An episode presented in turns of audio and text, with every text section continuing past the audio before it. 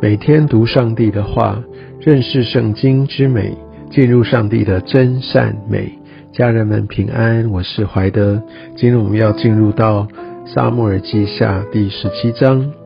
在这章经文当中，我们可以看到，在整个来追杀大卫的过程啊，真的是高潮迭起哦。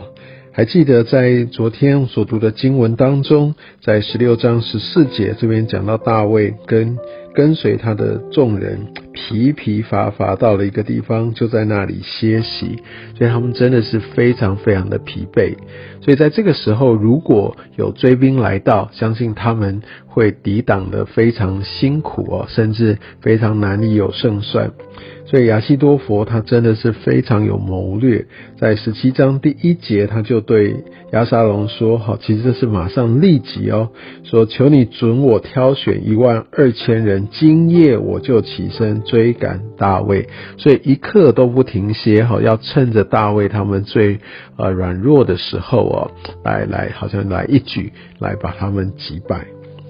而我们可以看到，在这样的一个很。”棒的一个谋略当中，第四节，亚沙龙和以色列的长老都以呃这样的话为美，所以他们觉得这样的一个计策真的是太高明了。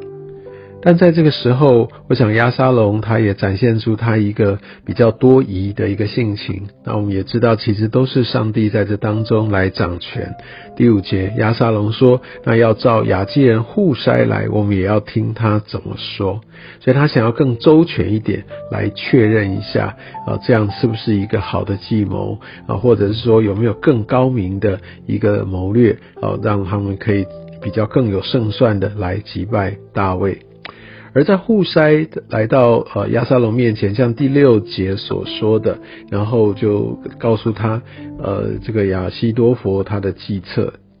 第七节，我相信这也就是神透过户筛要做一个抵挡，这个非常好计策的一个一番话哦。那户筛，我相信他有从从神给他一些的智慧，让他很有效的去呃说服呃亚沙龙。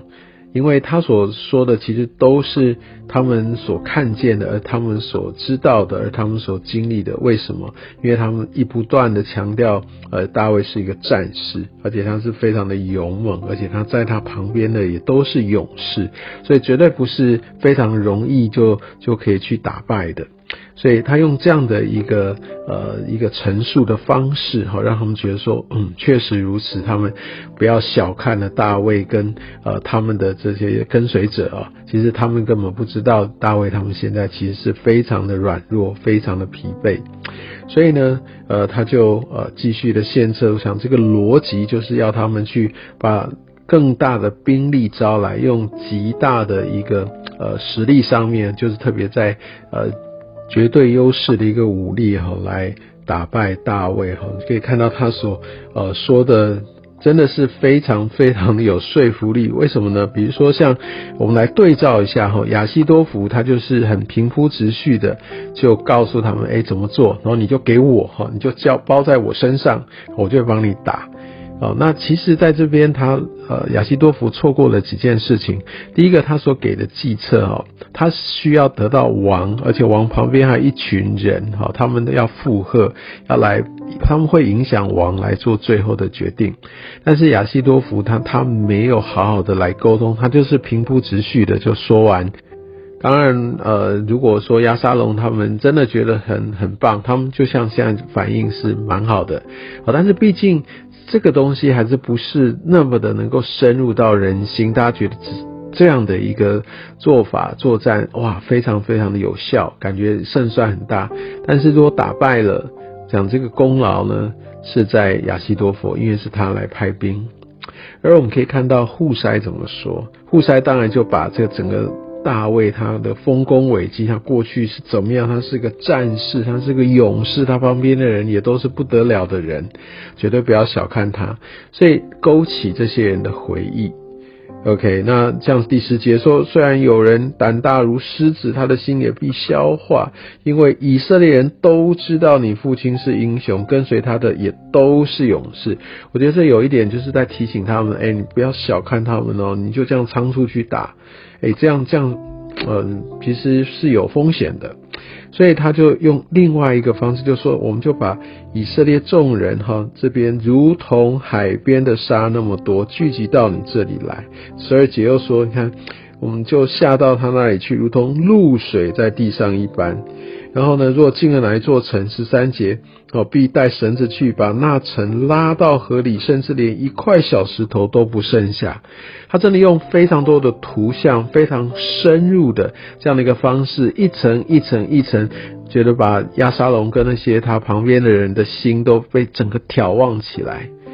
然后，所以我们就可以看到，当我们若真的要有效的去诉说、去说服或者去提倡一个什么东西的话，其实这一些的描述，去让他们呃听见的人有所感触，或真实的有点身临其境的那种感觉，是非常非常重要的。其实这跟我们传福音，我们来分享见证，其实也是同样的道理。如果我们就是呃好好的呃平铺直叙的，然后就把事件讲完，然后没有一些的色彩。当然我要说的是，我们绝对不是夸大，绝对不是加油添醋，而是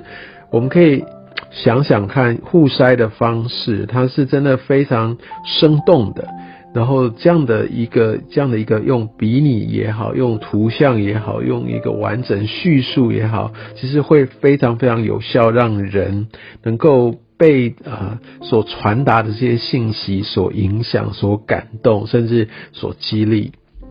而且他还提到一点，就是是谁来呃率领呢？是亚沙龙自己，所以。在他们这样一个绝对优势之下，看起来胜券在握，那这个功劳就是归他们的领袖，他们的王，新的王就是亚沙龙。所以我想在这一层一层一层堆叠之下，当然亚沙龙跟他旁边的人绝对就会来选择互筛他的这些的计策。当然，我们可以看经文当中，像十四节所说，这是因耶和华定义破坏亚西多佛的良策，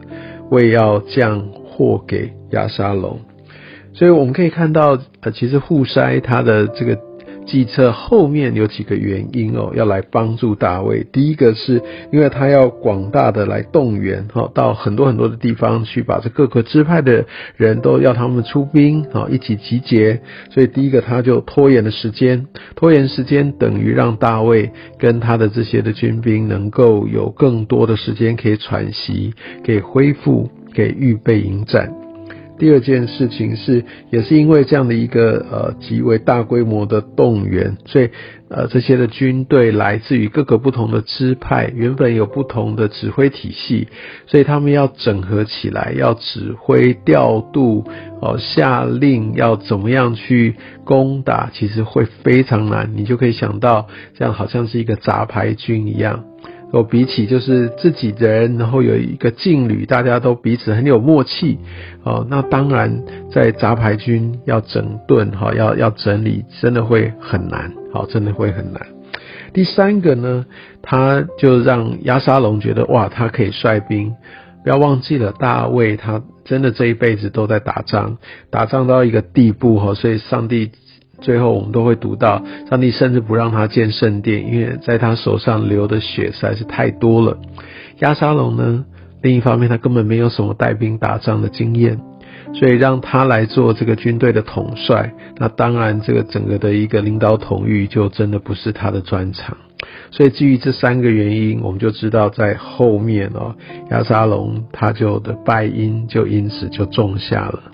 所以在今天的经文当中，我们就可以看到啊，到这个户筛跟亚西多佛他们两个的较力，而神在这当中来带领，让大卫和他最后终于有一个反败为胜的一个机会。我相信这整个的一个天时地利哦，都是上帝他所预备的，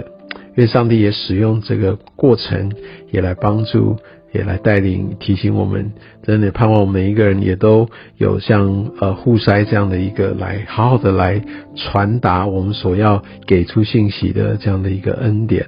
啊，还有智慧。愿上帝祝福你。